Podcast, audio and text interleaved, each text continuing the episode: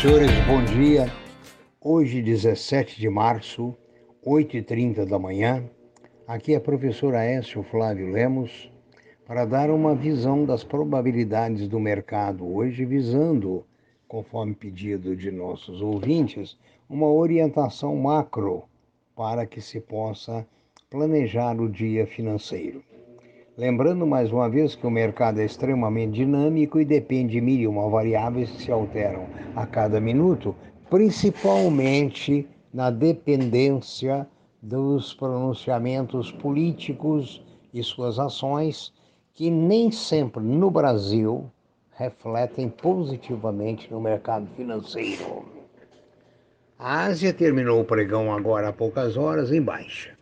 A Europa opera no momento em baixa. A previsão para os Estados Unidos também é de baixa.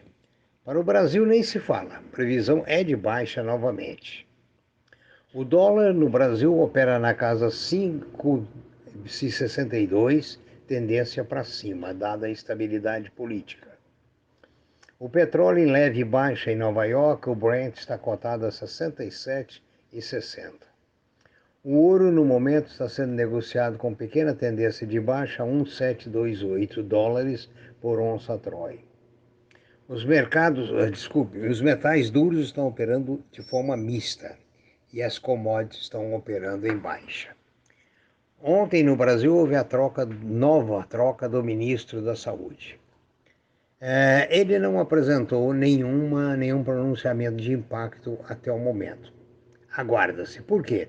Ele estreia ontem com 2.841 mortes, faltando leitos, faltando mortos nas filas, uh, lockdowns no país todo, inclusive toque de recolher. Ribeirão Preto, estado de São Paulo, cidade importante do interior de São Paulo, não abrirá padarias e supermercados de hoje até domingo para tentar controlar uma saúde que já está em colapso.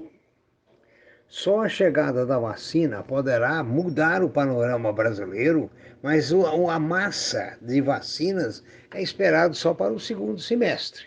Por enquanto, estamos vacinando em ritmo de conta-gotas. E isso está prejudicando a economia pelos lockdowns, pelos uh, toques de recolher, é, pelos é, serviços essenciais que deixam muitas vezes a desejar, acúmulo e assim sucessivamente. É, infelizmente, a, as perspectivas para o Brasil não são boas, refletindo sempre a qualidade dos nossos políticos que nunca cuidaram do país de forma austera e severa, até porque, na realidade, a maioria não sabe nem cuidar de si. Tenha um bom dia e cuidado. Prudência.